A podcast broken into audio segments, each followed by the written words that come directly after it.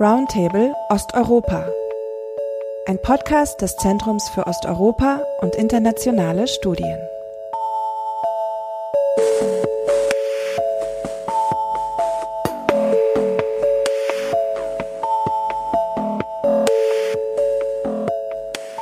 Welcome. In this new episode of Roundtable Osteuropa, we want to continue our discussion about Belarus, a country that for most Europeans still marks a blank spot on their mental maps. Politically, Belarus sits uncomfortably between Russia and the EU. Relations with Russia are much closer, not least due to Belarus's economic dependence on Russia's resources. Under the authoritarian president Alexander Lukashenko, the links to the EU have been limited, and Belarus has not been a fully fledged Eastern Partnership country. The Eastern Partnership policy is the EU's framework aimed at deepening integration with the EU without actual EU membership. Countries participating are Ukraine, Moldova, Georgia, Armenia, and Azerbaijan. In a previous episode of Roundtable Osteuropa, before the parliamentary elections in Belarus in mid November, we had discussed in German the run up to these elections and a number of issues related to domestic politics and foreign policy. Today, we want to take stock of the situation after the elections and focus on one particular segment of Belarusian society youth. What do young people think? What do they want? How do they make themselves heard? Our focus today is on Belarusian youth, but the discussion speaks to a wider topic the role of youth in authoritarian countries. Young people can be both a support pillar of the regime or an unpredictable and ultimately risky group. Questions we want to ask today are Do we know what young people think and expect in Belarus? How do we find out? Does youth matter in an authoritarian country? And why and how? At ZOiS, one of our four research clusters is dedicated to youth in Eastern Europe. ZOiS senior researcher Dr. Felix Krawatzek is in charge of this research cluster. He's a political scientist by background and has worked on youth in different political settings for a long time. He's with us in the studio today. Welcome, Felix. Hello. Our second guest is Maria Rohava. She's a doctoral candidate at the University of Oslo. Her doctoral thesis focuses on the aspects of everyday nationalism in authoritarian societies. Before joining the University of Oslo, she worked as a research assistant on multi level governance of the European Union at the European Institute of Public Administration in Barcelona. She's from Belarus and has recently returned from a longer visit. My name is Gwendolyn Sasse. I'm the director of ZOiS. Maria, maybe we can start with you and you can share some fresh impressions right away from your visit to Belarus. Maybe you can tell us a bit about the elections, where we are now, put the results in perspective. I think there, first of all, we have to say about the results. So we don't have any oppositional candidates as in previous convocation of their parliament. It's important as well to say that there are two chambers of the parliament. There is the upper chamber, the Council of the Republic, and then the House of Representatives. Uh, in their upper chamber, the election happened a week prior to their mass elections to the House of Representatives. So what we see as well right now that in their in their House of Representatives there are no oppositional candidates, and the elections were considered that they didn't follow the international standards on free and fair elections. This is kind of a general overview of what happened, and then, or of course, there are also restrictions that um, didn't allow our oppositional candidate to enter the parliament, and their entire political campaign was also restrictive in terms of access to media, in terms of access to public spaces that didn't allow the campaign to be considered as uh, free and fair. Can you unpack this for us a little bit and, and tell us how do we have to imagine this? Are there no opposition candidates whatsoever in parliament? I mean, there are various parties. Are there parties only in name or do they differ in any, any way? Uh, so now, among uh, 110 elected MPs, there are 21 representative of uh, political parties. They were nominated by political parties, and then they will represent political parties. But most of uh, those candidates they represent uh, the Communist Party of Belarus, also a Republican Party of Labor and Justice, and Liberal Democratic Party all these parties are in their name are pro-governmental parties. Liberal Democratic parties, they, they kind of indicate that they are oppositional, but they identify themselves as constructive opposition. So there is only one member of this party in the House of Representatives. There is also other kind of uh, political kind of aspects in this uh, among those MPs. There are six uh, members from Belarusian Republic Union of Youth uh, BRSM in, in, in Russian or Belarusian. And there are 66 representatives of another public association, which is Belaya Rus which is not a political party, but it's a public association. So they were not able to nominate their candidates as a political parties, but they were still supporting them in their election campaign, and they will be representing Belaya Rus in the parliament. Has there been any significant change or maybe even any small change? You gave us the numbers now and how roughly the various parliaments align in, in parliament. Um, where do you see changes, if, if anywhere? What was surprising for me, I think, in this election was the role of political parties, even uh, pro-governmental political parties, I would say, because I think it becomes harder even for pro-governmental parties to collect signatures because even uh, the society at large are not able, not really engaged in, in a way that they don't want to provide signatures for pro-governmental parties. So it becomes much harder to collect those signatures from from uh, from population. Therefore, even pro-governmental parties started to play a certain roles. So political nomination of a political party becomes more important in this political system. So it's interesting to observe that and 21 representative is definitely more in indicating that this is much stronger role that political parties are playing in this government. It's also interesting that basically, like the winning combination for for many MPs to be elected was a nomination from Labour Collective, which is like this kind of stranger nomination routine. So you have to collect signatures from your kind of labor or employer. Basically, if your employer has more than 300 employees, they can nominate you as the running candidate in this election. So it seems to be a very kind of winning combination. This being nominated by Labor Collective plus maybe collecting some signatures. And most of them, uh, especially those running from Belaya Rus, were nominated that way. You just said that it was getting harder also for pro government parties to collect the necessary signatures. Why is that, and how should we interpret this? I think it's also um, different how this kind of uh, collection of signatures were in different regions. But what I maybe could have been observed in Minsk that people didn't want to give their signatures for pro-governmental candidates. Many oppositional candidates were doing as well, collecting signatures, and you can see different activities that are happening at their signature station because they were organizing picketing for collecting signature and canvassing, so door-to-door activities for collecting signatures.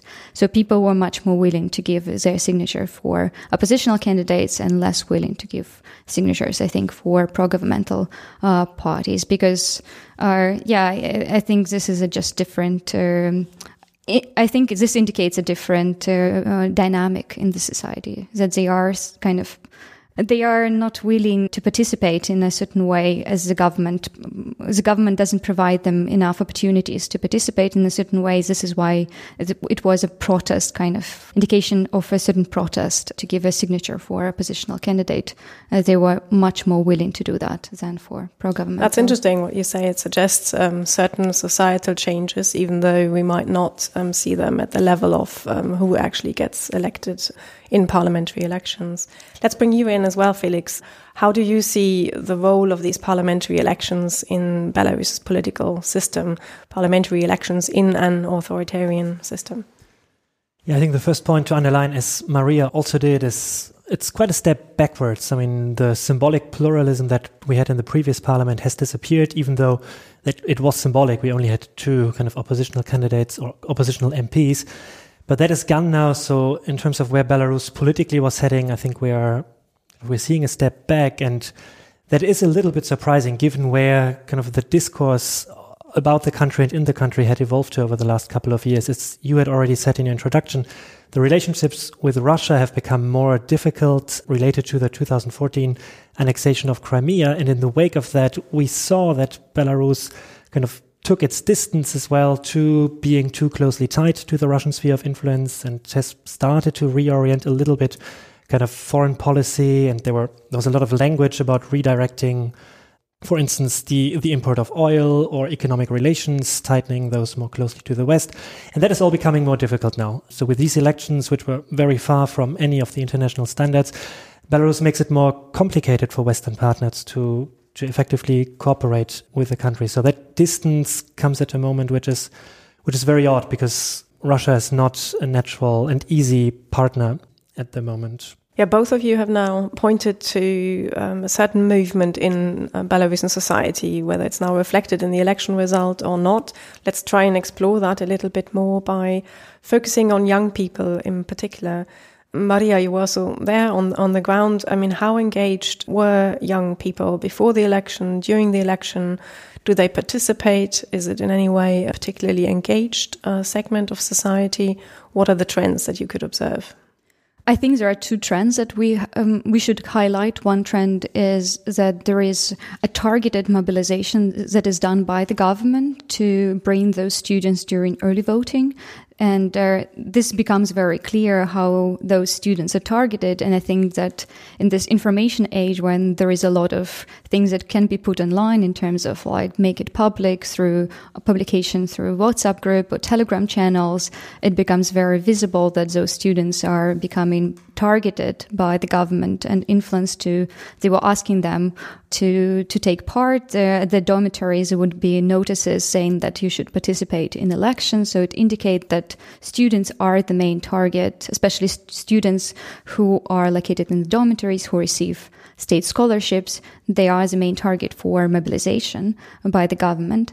On the other hand, there is another kind of movement from the from the student, which we can see as a mobilization against certain kind of governmental programs, which is, for example, military conscription for young men.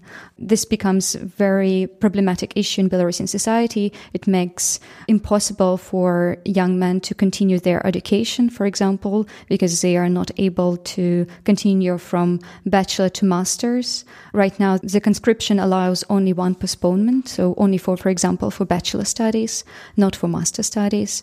And there is a big movement in terms of saying that uh, lets us study, basically, lets us uh, continue our education. And this was one of the issues that was mobilizing young people. Uh, the second issue is a very harsh law on drug crimes, light drug crimes.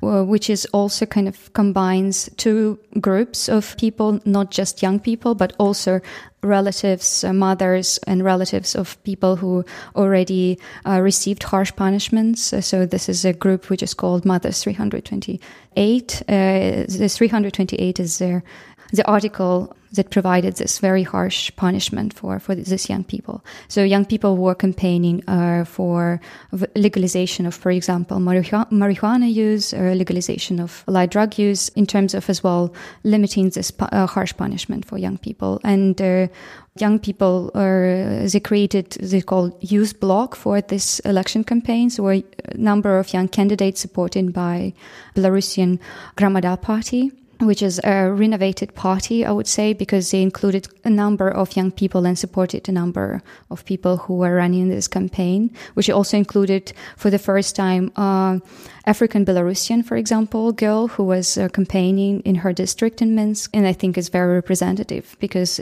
their uh, racial and ethnic profile of youth is changing, and to see her a number of representative in this campaign was uh, was uh, noticeable, I would say, and uh, uh, notable for Belarus. So, in this regard, there is a plurality of interests that they represent nowadays.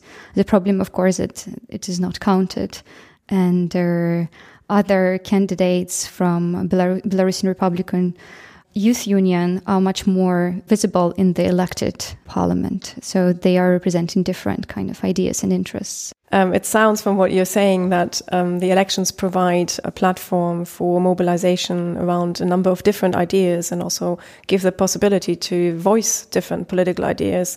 Is it possible to say how much of that is uh, mobilized um, from the top and how much of it comes from below and is either in opposition to the regime or simply focusing on other issues which are not represented by the regime?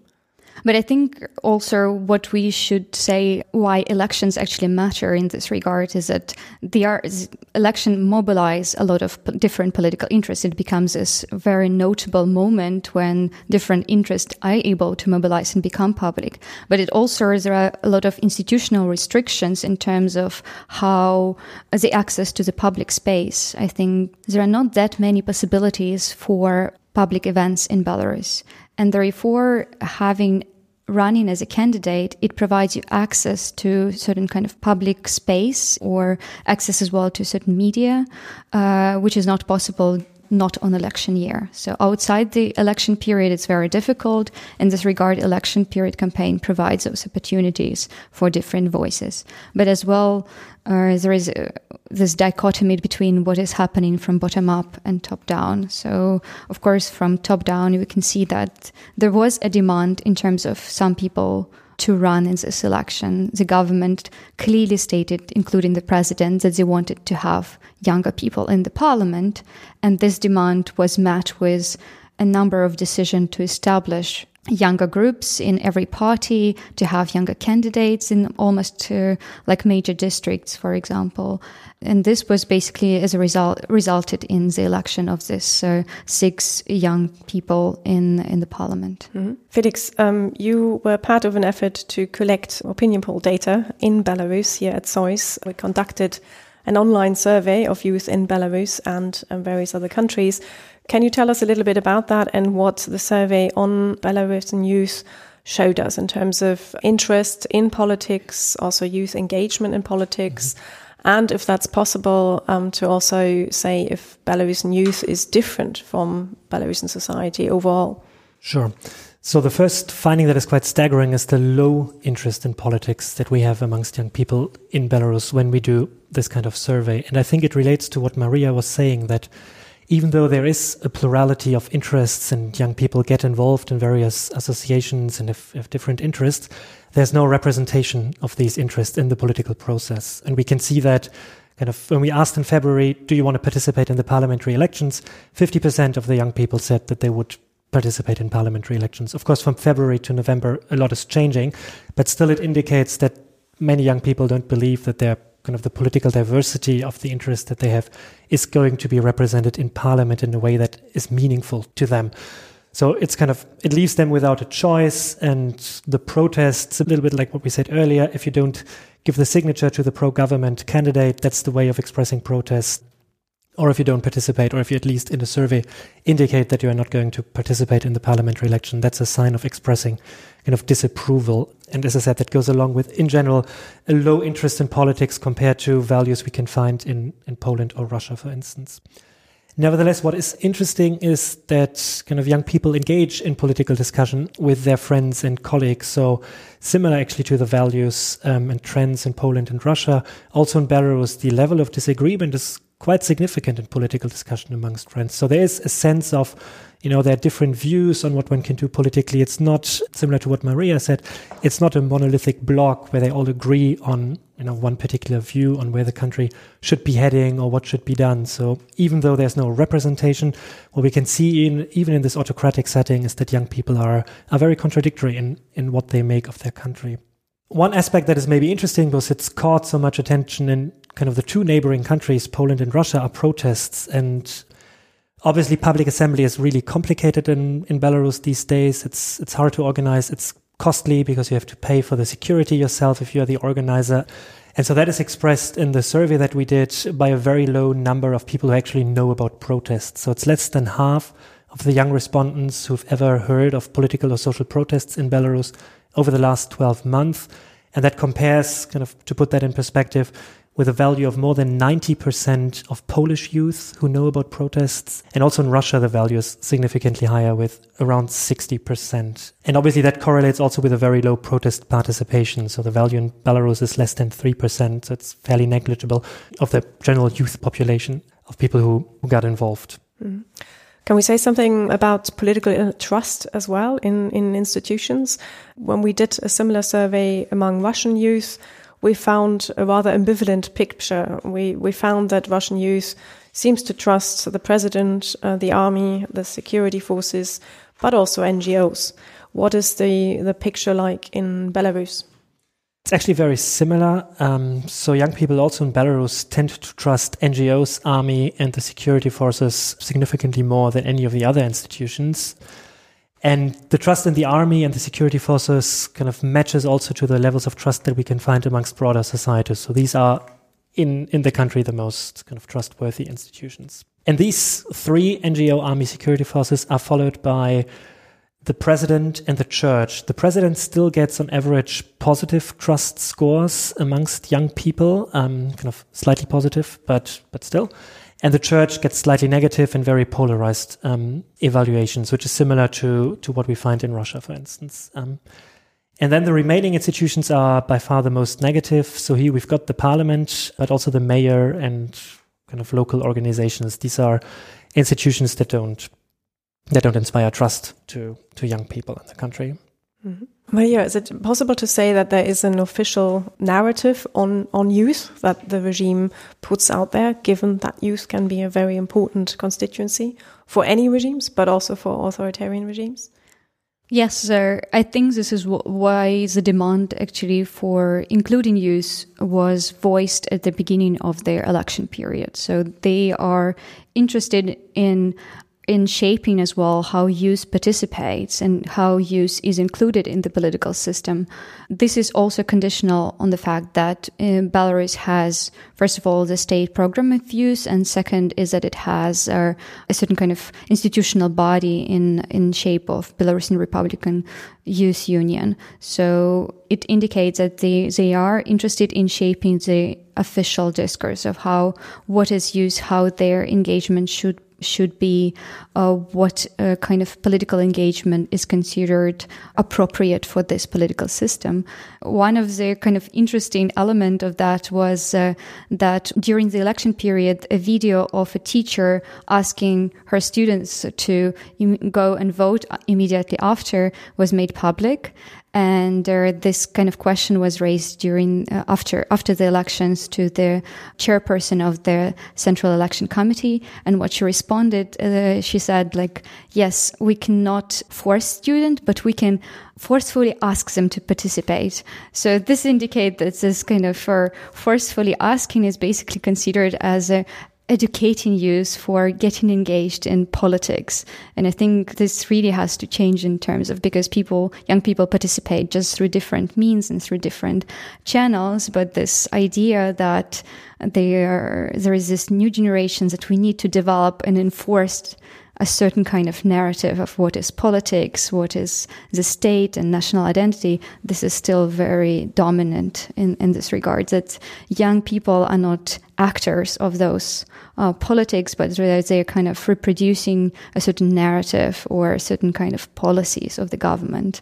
And, and this is, I think, dangerous for them as well, because they, by not providing them with voices and actorness, they also miss out on what young people actually want to do and how they want to engage.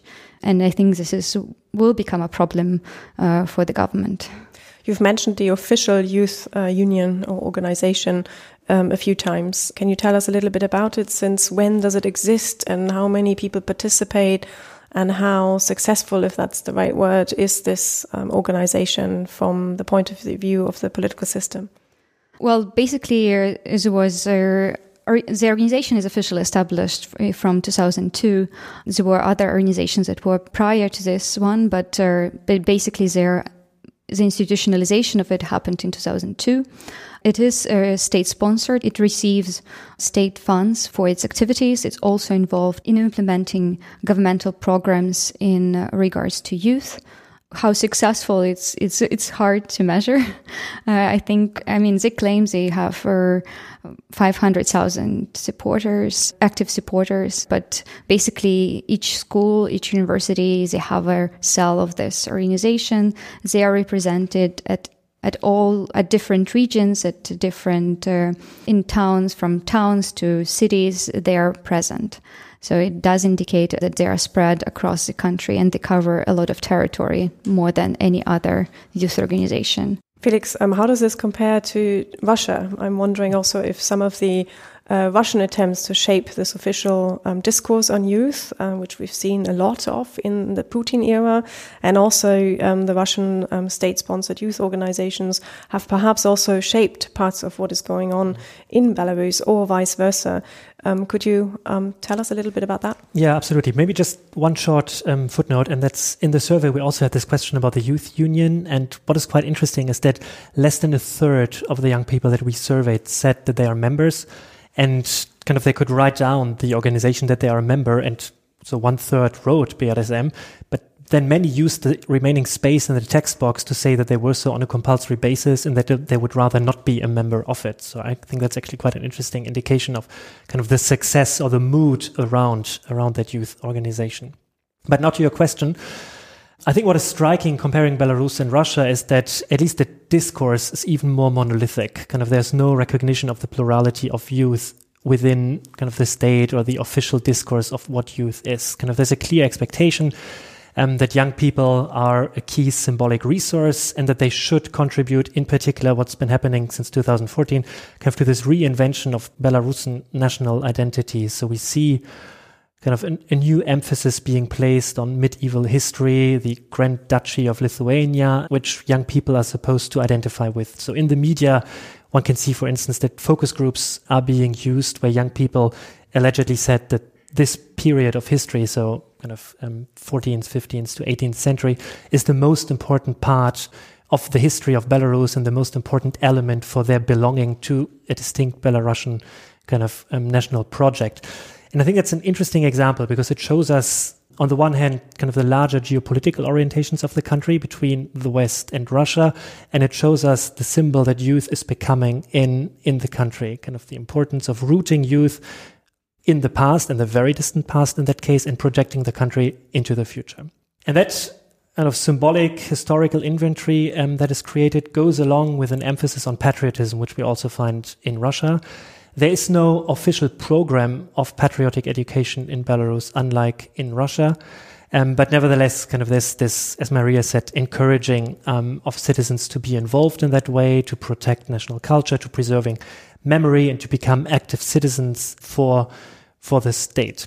And then maybe another point that is important comparing Belarus and Russia is that there's significantly less room for dissenting voices. Kind of it's it's much harder to you know, to mobilize the kind of numbers that you could see uh, in Russia being on the street, and which therefore also challenges this monolithic view on youth, which happens in Russia, but which in Belarus is is is just much more much more difficult. And so therefore young people are kind of going to alternative sources of media. I mean, YouTube is coming up as the main source of information in Belarus significantly more often than in than Poland and Russia.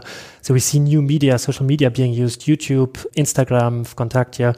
These are the kind of ways for young people to go beyond that, yeah, that one-sided discourse that they are exposed to from from the politicians. You just mentioned the word identity, and I wonder, Maria, you also in your doctoral work, which I think is nearing completion, and I think you're only waiting for the defense now. Um, how do you work on a phenomenon that you call everyday nationalism, and some other scholars have called everyday nationalism? What does that mean in the Belarusian context, and can you uh, fit youth into this as well? What kind of nationalism or national identity are we talking about? From the outside, it often seems quite simple to also or easy to jump to uh, a conclusion that this is still quite Soviet, a Soviet identity, which is probably not the best description. Um, where do you come in on this, and how do you try to trace these issues in your own research? In my research, I work mainly with focus group with uh, Belarusian citizens. It's much more diverse than just, I, I don't just cover young people. So young people are represented in my focus groups, but not just uh, young people.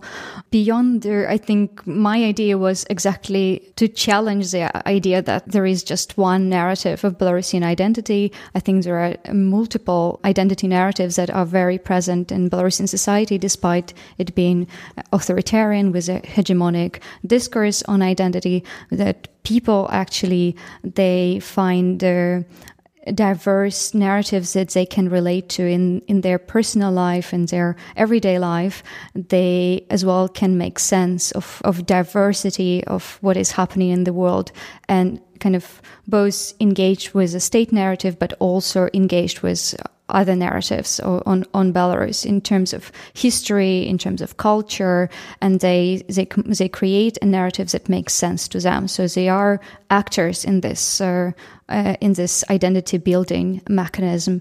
And what I have observed in my work is that people connect to the idea that Belarus is an independent state Uh, so basically, it's kind of also relates to what the government as well promotes the idea of sovereignty and independence. It also kind of, you can see it within their societal discourses that it's very important for them to maintain this independence.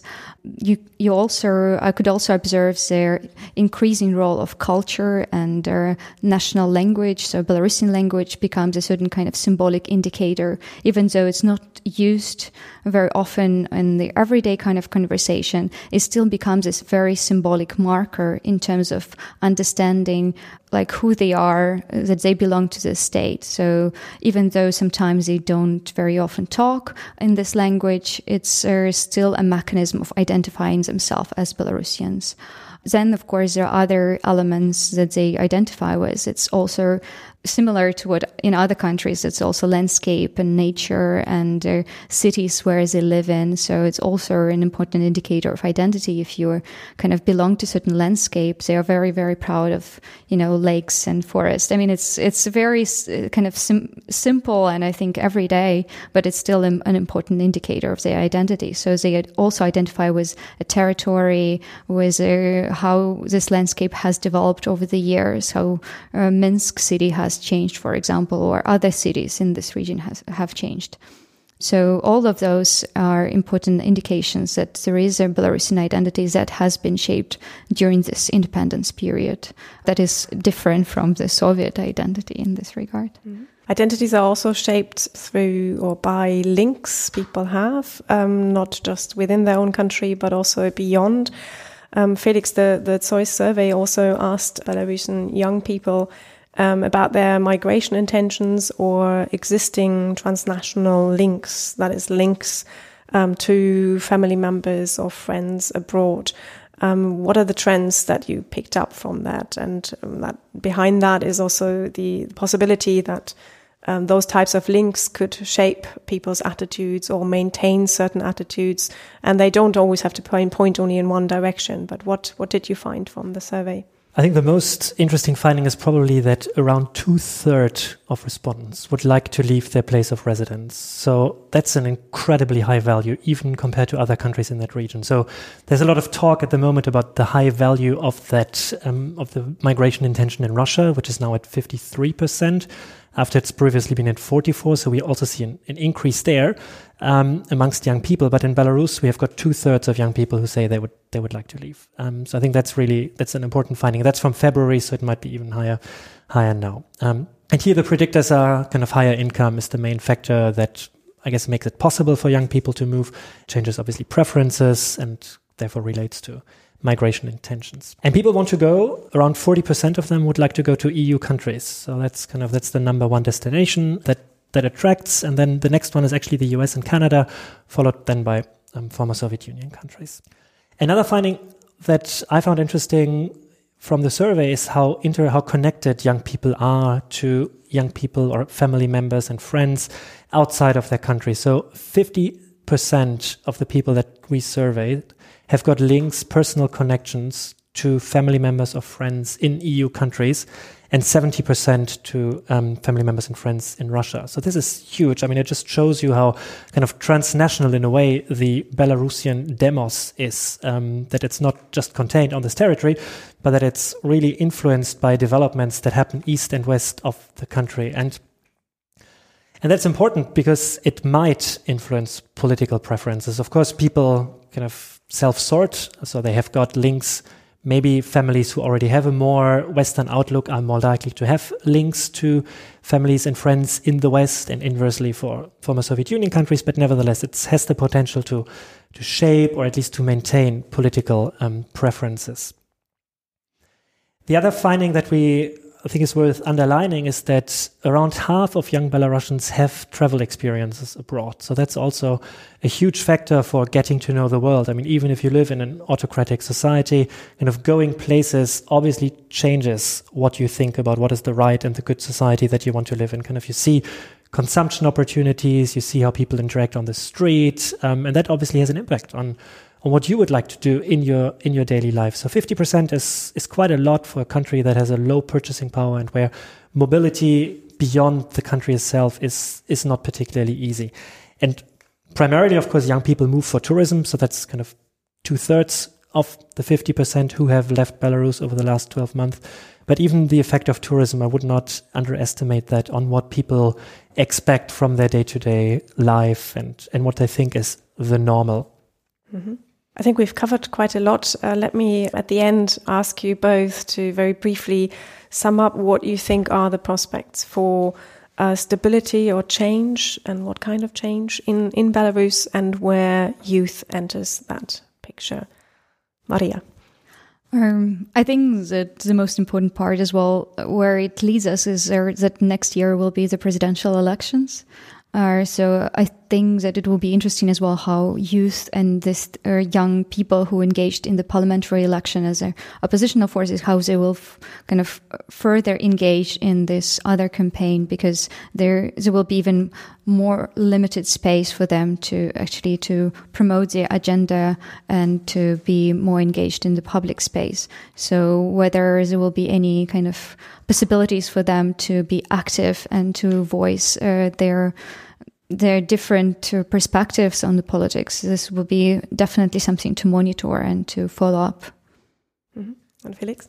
Yeah, I do agree. Um, on the other hand, of course, homegrown change seems to be really difficult to realize. I mean, it is a very restrictive environment. Um, so it somehow needs to also come maybe from abroad. It depends a little bit on how Western partners will behave if they kind of drop Belarus now after these parliamentary elections or if they continue engagement or increase engagement. Um, because what is interesting in the run up to the presidential elections now is that there is a great degree of disaffection within the political system. I mean, the kind of most famous oppositional blogger, he claims that he gets a lot of information from people who are part of the system and who feed him information. So people are, even though they might be working for the for different ministries, they're not supporting the system as it stands, and that gives potential for change and makes gives an element of unpredictability. Um, so I think that's that's important to watch how that plays out. And of course, that dysfunctional marriage that we have between uh, Russia and Belarus. Um, there's a lot to watch out um, in that regard because also Russia is changing quickly at the moment, has its own succession problem to manage, and that links very closely to the space of possibilities um, of Belarusian politics as well. Thank you very much, Maria. Thank you, Felix. And we will continue our discussion about youth in Belarus and other parts of Eastern Europe. Thank you. Thank you. Thank you.